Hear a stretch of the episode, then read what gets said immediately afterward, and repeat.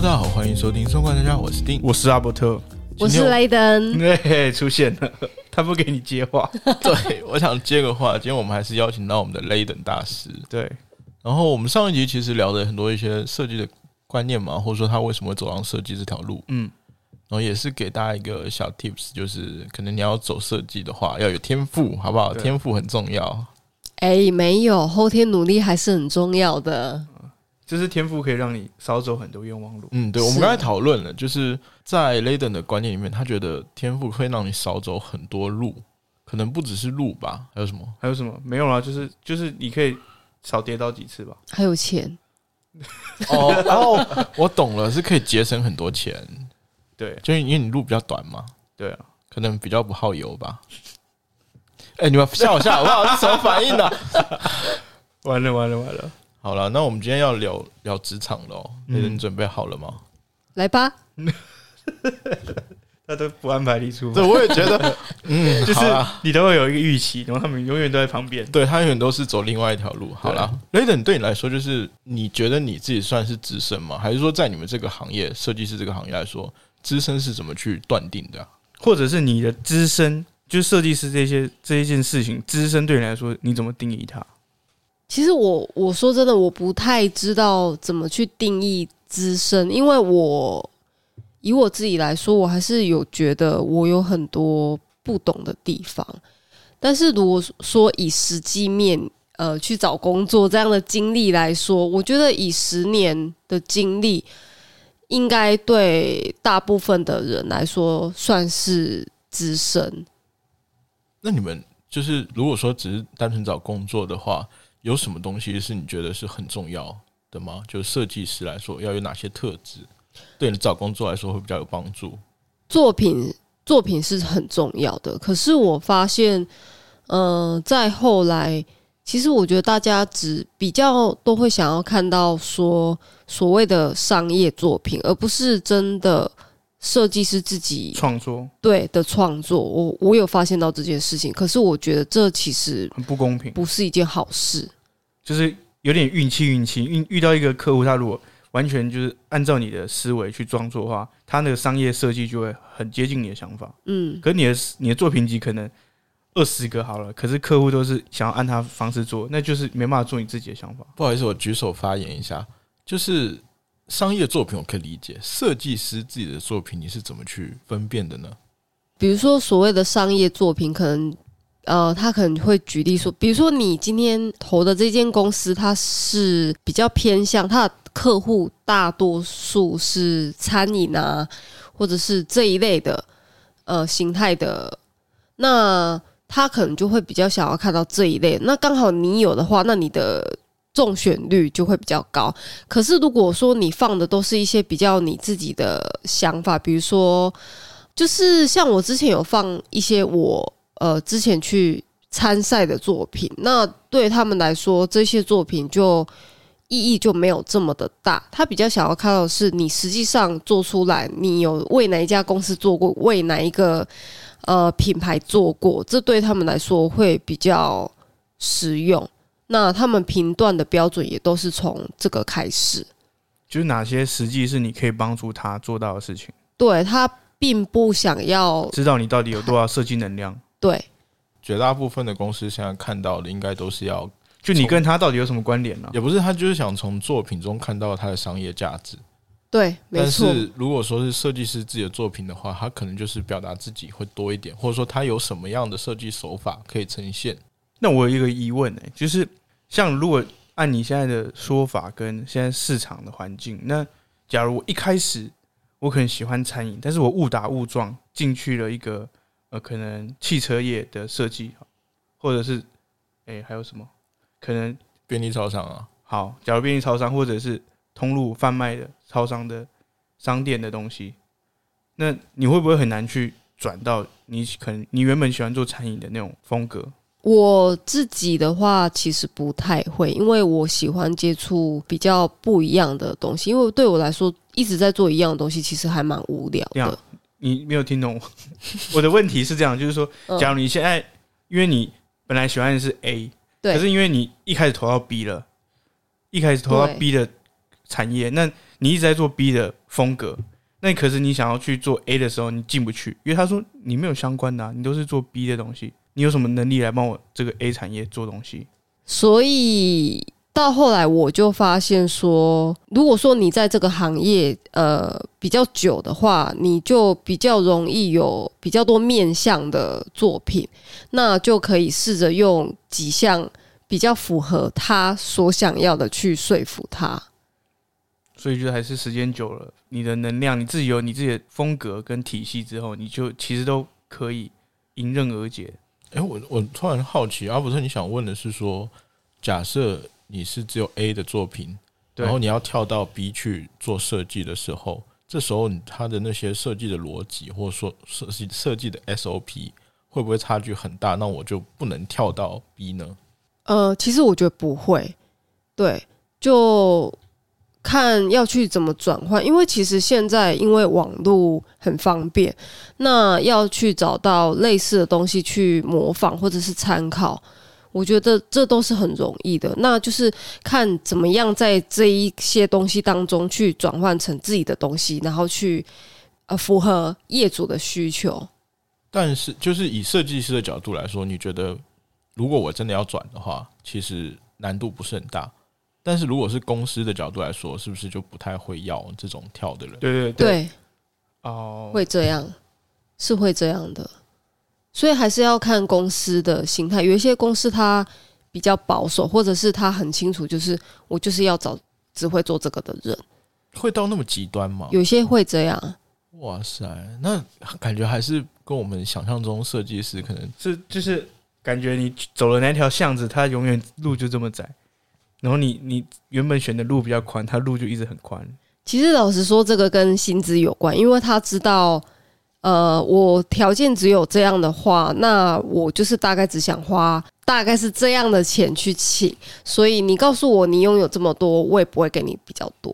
这是在台湾的状况，对不对？对。那国外呢？我们知道雷顿其实在国外工作也蛮多年的，国外也是这种状况吗？国外就比较不会，他们比较重视你的技能。就是你这个人的能力到底有可以给我什么样的价值，而不是我要的价值你可以给我就好。对，方向他们也希望可以有更多的新的东西带给他们的客户，去创造新的商机。我觉得好像就台湾的角度来说，比较设计师比较像是交作业，就是画匠，对，就按按按部就班的交作业。那国外他希望你去做一些，就是。发挥你自己的，对，发挥你自己这这个人独特的能力，是有这种感觉吗？对，还是我错觉？我在怀疑自己，因为他太专业了，我一直在怀疑自己是不是有点哪里出问题。那在国外工作有没有什么地方是你特别难以适应的？种族歧视的问题吧，这是我觉得比较无法接受。但是大部分来说，我觉得都都可以，都是可以的。对，但种族。歧视，我觉得这个是我没有办法去解决的，因为，呃，以西方跟东方来说，西方就是呃优越感会比较重一点，但也不是每一个人都会这样，只是说偶尔会遇到这样的状况，就隐隐约约还是能感受到吗，还是很明显，是很明显的，就你感受到他们知就知道我是东方人，然后我的设计就是东方设计这样子，嗯，就是会觉得东方的价值就是比西方低。难免会有，其实不管是哪一个国家，都会有这样的人啊。不要说其他国家，就台湾都自己都有内，就本省人跟外省人之间就会有这方面的歧视。但是他有那么常见吗？常见，我倒是觉得还好，只是有时候发生这样的状况的时候，就会觉得，呃，很不公平。它就是不常见，但是一定有。如果你在国外工作，一定会碰得到。嗯。你觉得啦，就因为你在国外生活过，然后工作过，回到台湾之后，你有什么比较难适应的吗？刚才我是问你在国外难适应的吗？现在如果回台湾嘞，你有没有什么地方就是觉得跟国外工作差太多了？就你回台湾找第一份工作之后，你的心理或者是条件上面，你觉得最大的很没办法适应的事情是什么？我觉得比较没办法适应的是在台湾比较长。会遇到说，比如说你做一个案子，那他必须经过重重的关卡，他才有可能过关。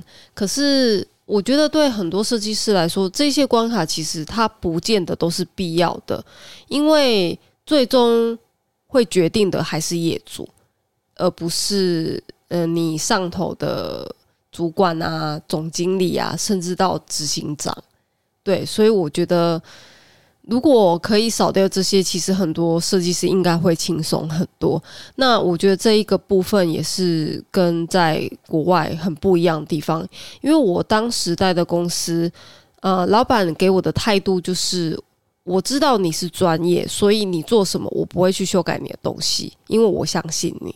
所以我觉得尊重是很重要的一个关键。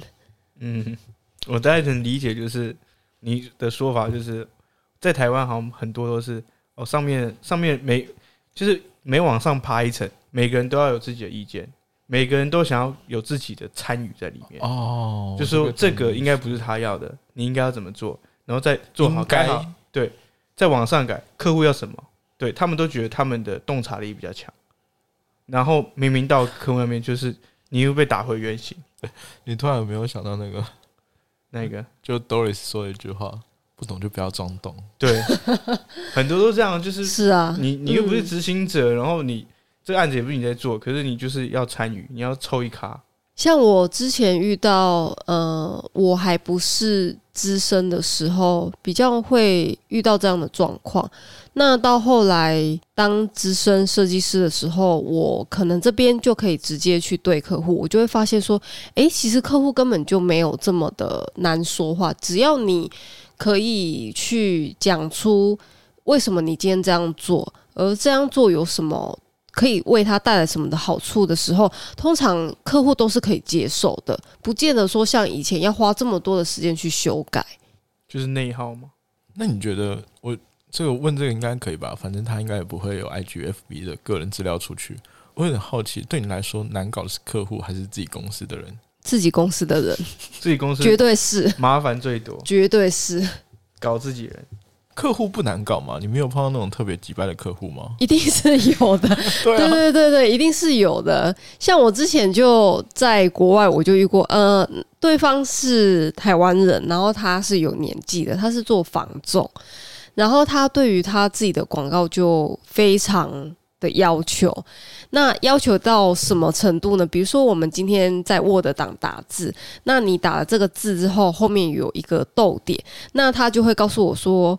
哎，这个逗点你可不可以不要跟前面那个字那么开？可是我就想说，嗯，这不是一个 就是标准值，它预设好的，没有人会去想到这个这个间距，谁会去在意这件事？可是他就是这么的在意，然后每一周都用这个点来烦我。这是我觉得遇过最奇葩的客户。那你最后怎么解决？就一直顺从他的。最后就是大概可以抓出他可能他在意的点是什么。那也不见得每一次都会很成功，让他不去修改。因为有一些人感觉，像这一位客户，他他感觉就是好像他不改个一两次，他会觉得好像会漏掉什么。对对对，会有这样的情形。那我觉得这个跟。个人的个性有关系，那这我这也就是我没有办法去改变的事情，我只能改变我自己。这是个案，对，很常遇到这种人吗？不会，还好，不会，还好。嗯，我有点好奇，就是他在国外的一些工作的内容跟台湾是一样的吗？还是说就是有什么差别？就是你觉得啦，就是在在国外工作跟在台湾工作最大的差别是什么？最大的差别就是环境。像在当时在国外，呃，他们的工时就没有这么长。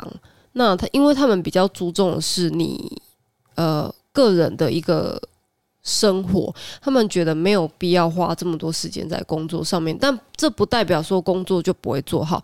其实我反而觉得这样工作效率才是高的，因为你知道你有更多的时间可以去做你想要的事情。那你在工作的时候，你就不会一直想想着。我想要休息，想要放假，所以我觉得休息真的是很重要的一个，呃，对我来说很大的一个差异。那像在台湾就比较常会遇到，好像必须把工作当做生活。那我觉得我比较没有办法接受这样的生活跟工作的平衡，台湾的有点失衡。，对，是，对，没错。我的天哪，这样听起来就是国外比较像责任制哎、国外比较是可能他们的风气比较嗯而且他们是习惯说是生活就是生活，工作就是工作，对，他不会把它混为一谈。没错但。台湾就强调你的工作就是生活，哦，对，这我我生活就是工作分享一下，我我上次刚好在拍一个影片，然后那个影片就是因为有有演员，然后那演员他是外国人嘛，然后因为我要联络他的窗口，他窗口是他爸爸，他爸爸会讲中文，然后可是因为他们周末刚好有一个聚会，然后我要又要跟他联络很多事项，然后我就跟他说，呃，你好好放假吧，我假日不会吵你什么的。然后他就非常感谢，因为他可能觉得在台湾受尽折磨，就是假日被烦，对，所以其实我觉得他们好像除了台湾都都会有这样的想，就是没有啊，其实很多很多国家都差不多、啊。就是会一直打扰你工作，对啊，就是对假日可能你就没有所谓的假日吧。对啊，那对你来说，就是台湾的设计，我们花那么多时间在这里在工作里面呢，它的设计跟国外设计比起来是好的还是不好的？呃，应该是说每一个文化它都有自己的特色。那但是我觉得在以台湾来说会比较局限一点，因为我觉得主要的原因是因为花太多的时间在工作上面，所以以至于你到最后其实会很疲乏。那当你疲乏的时候，你其实很难去想出什么呃太有创意或经验的东西，因为你已经觉得很累了，那你自然就不会想要投心力在这个上面。哦，就是要给自己一些空间跟吸取更多不同的环境的资那个养分，对然后你才有更多的创意跟想法。同意啊，同意了。那雷德，你有什么创意的来源吗？创意的来源吗？我觉得一个原则就是多看，就是多看一些报章杂志，，对。或者是接触。你有你有没有什么就是特别喜欢的杂志可以给我们推荐？或者说你有你吸取灵感的灵感是在哪些方面会比较多一点？其实我觉得灵感就是从你生活开始，你生活所有东西都可以是你灵感来源。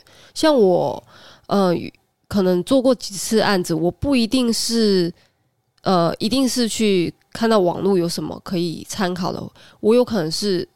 像我做一个 logo，那我那一次的 logo 的灵感来源就是来自一部电影，所以它可以是你所有你从小到大你所熟悉的东西，或者是你喜欢的，或者是对你印象很深刻的，灵感是没有局限的。这让我想到，就是我那边又刚好有一本书，他在讲品味，然后他是一个设计师，然后他就是他说，其实品味的来源就是你努力的去生活，然后去观察每一个细节。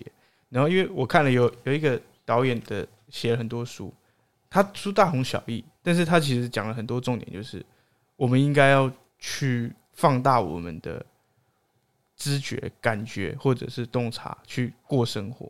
然后生活里面就有很多细节，那这些细就好像生活观察家，就是我们其实就是找很多小细节，那这些细节是大家没有察觉到，那可能你拿出来放大之后，人家会觉得哇，你这想法很前卫，或者是我都没有想到过，就是过生活嘛。所以其实设计就是生活。对，没错，因为它就是一个语言，它可以串联起所有人的一个连接，所以我觉得灵感应该要来自于你的生活，不要有任何的受限。有没有人会觉得自己的生活就一团糟，或是没有什么出彩的地方，它不会变成我的灵感来源？像我就是有时候会有这种想法。嗯，不能否认，当你被现实所逼的时候，你一定会出现这样的想法。那你会怎么去克服呢？放轻松啊，虽然很难，修身养性，去找你喜欢的事情做啊，或者是你真的觉得这个环境让你觉得很疲乏、很累的时候，那你就离开啊。为什么要想那么多呢？哦，就是给自己一些弹性，然后用不一样的高度或角度去看。对，应应该是说，很多时候在处在这个环境，你觉得很累的时候，其实我发现到有很多人他可能不会去想到说，其实你可以走，你可以脱离这样的环境，你可以不要的。很多人可能连想都没想过，不敢想，对，因为为什么不敢想？因为未知让他更恐惧。恐惧哇塞！等一下让我消化一又要下，上课，也不是，就是觉得的确，现在大家的想法都会不一样。但是我从雷 n 上面真的看到很多自信，然后他有些与众不同的想法嘛。但最主要，我觉得他有执行力，就跟我们一般人比起来，他会比较有执行力一点。还有他很多缓解缓解自己的恐惧跟疲劳的方式，其实其实很简单，但是我觉得很难做到。就是说都说得出来了，但是真正这样做应该也没几个。雷等这样子，因为你出过国嘛，你会不会就是有点优越感？就是你知道看不起没有出过国的设计师朋友之类的，有吗？嗯、不会，来看着我的眼神，有吗？真的不会，因为我觉得在现在来说，出国不是一件难事啊。其实买一张机票你就可以去了，对。但是我反而会去觉得说，你你一直说你很羡慕，然后那你干嘛不去？就是没有没有勇气去挑战未知。反而会觉得你为什么不去做？哪怕你只是去呃短短时间，你人生这么长，那它只占用你这一点点时间，那你干嘛不去试试看？你既然那么想要，所以我比较会去觉得说，我比较不喜欢一直听到说，哎、我好羡慕你哦，哎、好厉害什么的，我也好想去。可是可能一百个人跟你这样讲说，我好想去，可是我发现真的会去的人其实非常的少。出不出国真的，因为我们上一集有聊到这个嘛，出不出国真的影响蛮大的。但是你有没有发现身边有些朋友他是有出过国跟没有出过国的朋友，这些他之间有什么差距吗？嗯，我觉得其实不一定，因为有一些出过国，他不一定，嗯、就会是大家想象的那个样子。因为我觉得大家对于出过国的人会有一个想象的框架，会觉得说，诶，他应该要很洋派啊，或者是说他的作风应该要很大胆。可是其实我觉得不一定，因为这还是看个人的个性以及他在环境。没有没有这样对说没有天赋取向是怎么样？他就是会他在国外的时候，他有没有去放开自己去接受那样的文化，以及去体验说，呃，我今天在这有限的时间内，那我可以从他们身上感受到什么？哦，我懂了啦，他也是在说那个啊，深度，就是你有没有去接纳，然后你有没有，就你有没有把勇气把过去的自己先放在一边，然后去去接接受新的挑战。就是跳出舒适圈啊，走出同温层啊，你有没有这个准备好？就如果说你没有准备好，那你出不出国其实其实没有没有帮助，对差别也不大啦。就你只是坐个飞机换个地方生活，可是你还是在那个地方过你现在过的日子。对，雷德，你有什么职业病吗？就我们现在来聊一下，你有没有什么小癖好？就是你自从做了设计之后，你就会有点这样的倾向。嗯，我跟你讲，我们之前的朋友的小癖好可多了。我会希望什么东西都要对齐，对齐嘛，就强迫，症、哦，就是对对，就是强迫症一种是可，能你你房间的摆设也要对齐，对，就不能可能中间突然放一颗东西这样。没有夸张到说要拿尺量来这种一定要非常整齐，而是说我会希望他东西看起来是整整齐齐。比如说他，或者是说他今天呃桌上饮料杯啊，它的 logo 是在前面，那我会希望它是每一面它都是 同一个方向，强迫症，不然我会觉得很不舒服。因为但你这样子就是对你来说啦，因为这是工作上的小癖好嘛，那对你的生活也会有影响吗？对，影响很大。所以你在你认知里面，你觉得整齐是基础，对，所以设计不能不整齐，还还是它可以不整齐，但是它有逻辑。对，对，它必须还是要有一个乱中有序，不然你就是会觉得乱。乱的时候你就不会，你就它就不美，它就不是设计这种感觉。呃，应该是说乱的时候你就会觉得我不太懂这个是什么。可是当它乱中有序的时候，你就可以理解说，嗯，它虽然看起来很乱，可是我可以理解到它的呃，它的呃，它用的深度、用的功力在哪里。哦，就是其一样是一个感受乱的时候，又让你看出东西是真的有能力的。可是乱归乱，不知道在干嘛，就是哦，不知道在干嘛。我懂了，就是所谓的设计感是吗？是这种感觉吗？嗯，通俗一点应该是这样说。对，那设计感是怎么去怎么去看得出来啊？就对你来说，或者说在你设计师的角度来说，你觉得什一个好的作品应该要具备什么样的特质？一个好的作品，我觉得很难去定义什么叫做好，因为它都是代表每位设计师他的一些个人的性格以及想法。那其实我会比较在意的是，我会希望从这个设计师的作品中看出，哎，我可以感受到他的个性可能大概是怎样，那他的坚持是什么？那对我来说，这就是一个有意义的作品。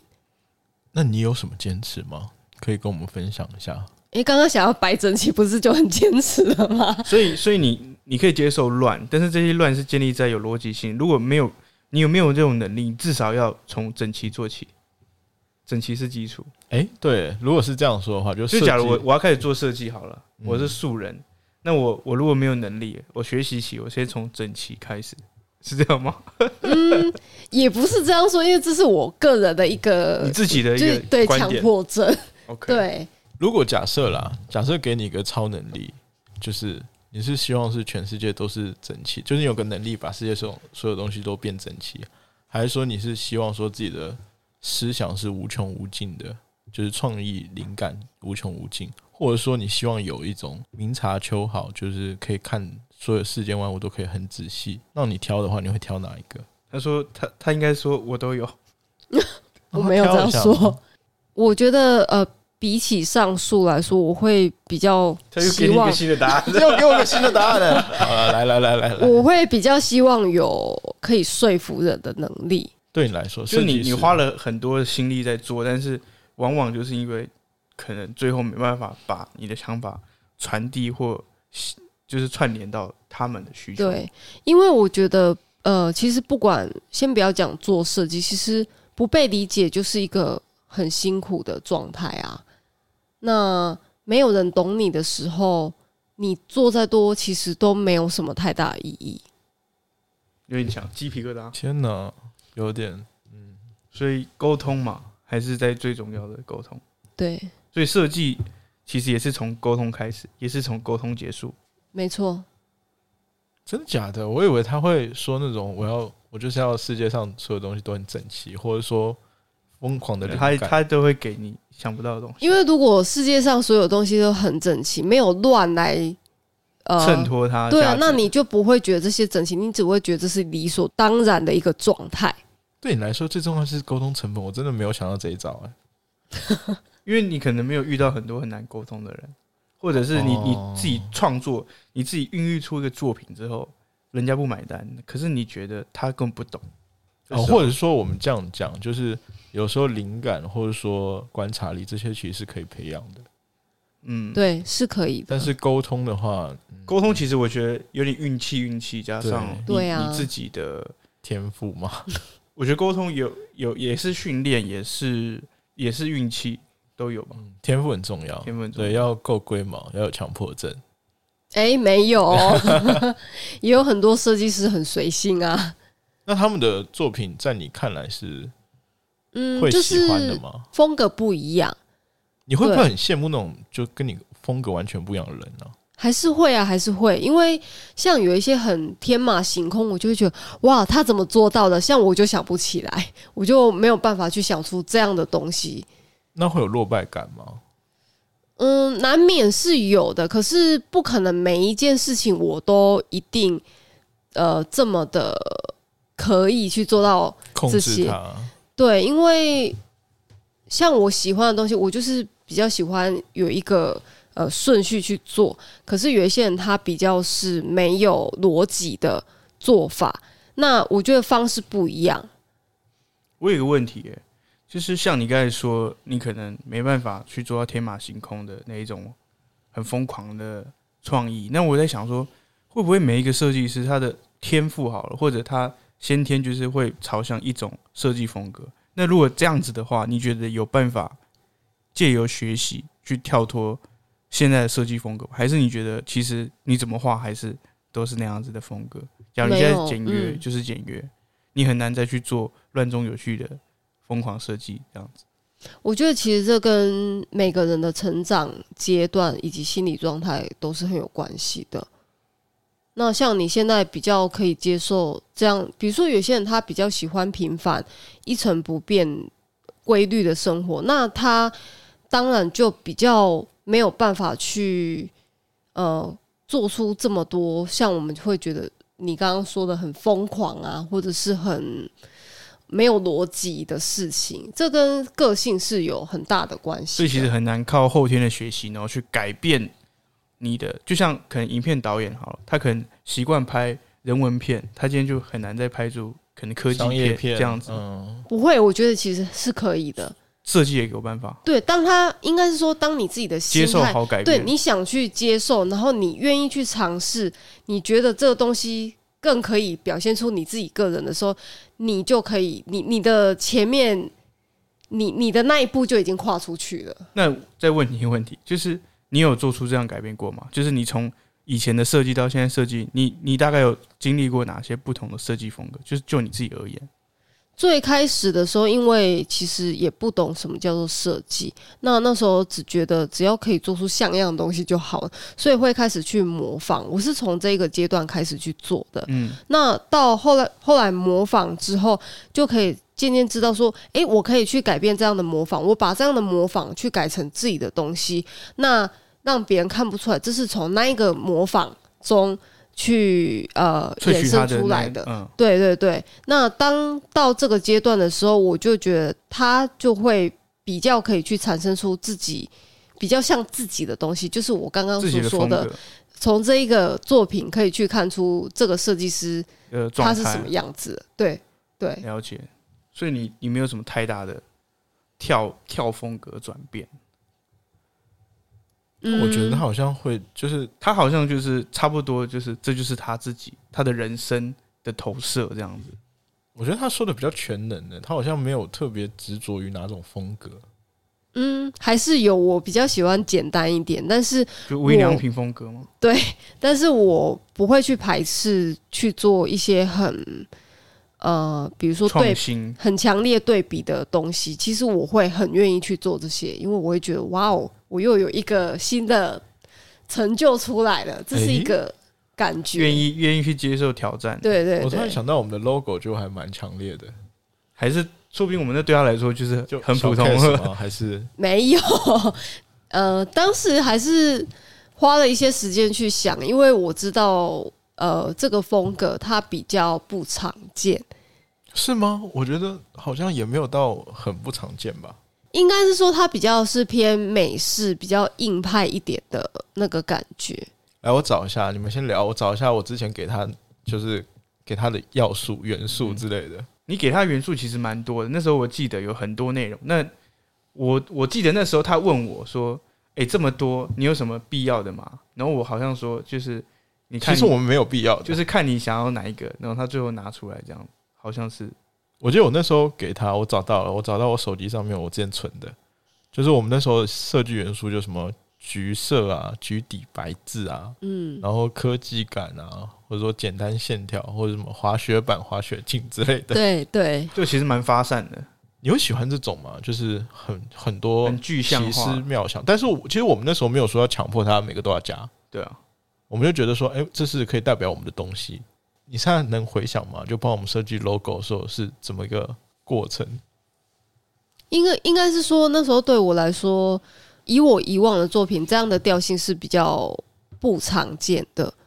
对，但是我觉得，因为当时你们给我的诉求其实很明确，所以我会觉得执行起来没有这么的困难。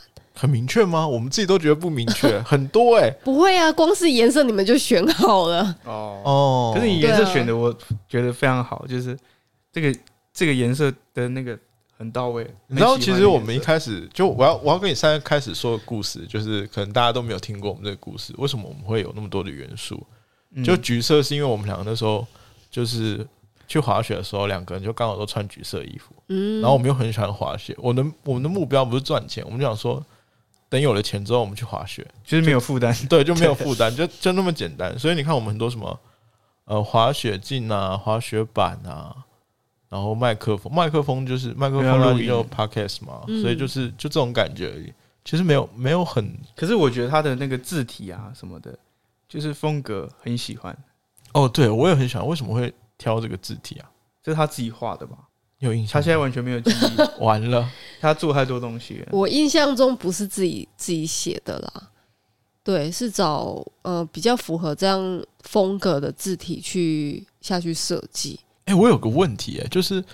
因为你是先认识阿伯特嘛，嗯，所以你在帮他设计的时候，你会脑海里面会想说他会喜欢什么吗？或者说什么样的元素会比较适合他，会帮助在你你在设计的时候会有灵感吗？有这个呃，个性一定会纳入考量，因为会有应应该是说这也是一个呃灵感的方向。像有一些客户他可能比较。保守一点，那你可能就不可以给他太过于夸张，或者是说太跳脱他可以想象范围的东西，所以这一定是会有一个基准在的。好，那我们今天就差不多这样子。但是我就是 大家再去细看一下我们 logo，那对大家再去细看一下我们 logo。那我最后想让雷德来说一下，在你眼中阿伯特是什么印象？就给大家一个参考方向，知道吗？这样大家去看我们 logo 的时候，就会想到啊，原来阿伯特是这样的人，很赤裸哎。呃，可以大概说一下吗？因为我很好奇他是怎么去创作我们的 logo。他给我的感觉很直接、直率，然后就有话就讲啊。因为我我就不喜欢拐弯抹角，然后在那边吞吞吐吐。但他给我的感觉就是这样，就是很 real。对，没错。怎样？OK 吧？你想吐吗？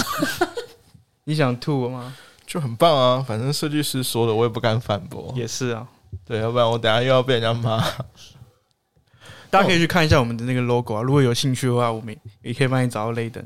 哦，对对对对，logo 那时候真的是，反正我那时候一看，我就觉得，就一看就没有第二句话。对，就就是就闭嘴吧，就是他了。大家有兴趣的话，可以先去仔细看一下，到底。差别在哪里？对，那设计师，因为我们的算简单，对不对？嗯，没有太明确，呃，比较明确。对，就大家可以去试一下。如果说你会发现，如果你是一个老板，搞不好你在设计商标啊什么的，对啊，然后你又想说，嗯，我设计出来的，因为想要调，就是想要有一些改变的时候，其实他可以有很多方式可以协助了。哦，就是呈现方式是有很多种的。对啊，所以其实建议大家，如果在做初期的发想的时候，除了他的业主的诉求以外，其实也可以观察一下业主的个性，他的穿着啊，他的讲话的方式啊，他的背景啊。不是那个 FBI 探员，这都是帮助提案过关的关键。也没有吧？我觉得你自己业主要清楚的知道你想要什么。没有，未必，大部分都不知道，他都不知道自己想要，他只是他就要你猜啊。我花钱请你猜我要什么？他觉得你应该要知道。对啊，对，这样也蛮怪的。没有，这是常态啊。所以会设计师通常就花很多时间在做这些，所以难怪他觉得沟通沟通成本也是蛮重要。因为你永远在猜，就是在互猜啊。就是我猜不到你要什么。但是我觉得你都当老板了，你不你不觉得如果说就完全交给设计师，那不是你自己的东西吗？不会有这种心态吗？像我那时候我们要做的时候，我就觉得我一定要。有自己的元素在，要不然我们随便设计一个 logo，好像也没有什么太大意义啊。可是他们就会问他什么，他我我我我看到很多可能客户啊，这些老板，他们都会只会只会跟你说他不喜欢什么，然后你就去猜了。啊，还好 还好你不是做这一行的，对，还好我不是做这一行的，我们比较不太能理解。其实要注意的点真的很多啦，要考量的，也有一些政治立场的。就嗯哦哦是了，没关系，你还有下一集，我们下一集再聊一聊。哦，我们下一集再聊一聊。今天主要就是聊一些职场吧，对对对，就可能设计师的职职场跟我们就是他的观点，他在上课。对，我觉得又上了一节课，人生课，也不是，我们就觉得不是上课，就是觉得你说了很多话，我们要。再自己去吸收一下，对可能没有没有办法那么快的给出反应了。好，那今天关于 Laden 的职场故事，我们差不多就这样。下集我们要再聊一下，就是我们以前做过的一些议题，嗯，或者说我们做过主题，我们想要再去问一下雷登的。他的观点是不是哎、又异于常人？他给一个 A、B 都不要，他选一个 C。哎、你真的经常这样，A、B 不要都选 C 耶、对就是会冒出一个我没有给你的选项。对，这这几个我都可以，但是我想要不一样的，对啊，蛮厉害的不错。好，那我们今天差不多就到这里。OK，嗯，我是生活上家丁，我是阿伯特，我是雷登，大家拜拜。拜拜。拜拜。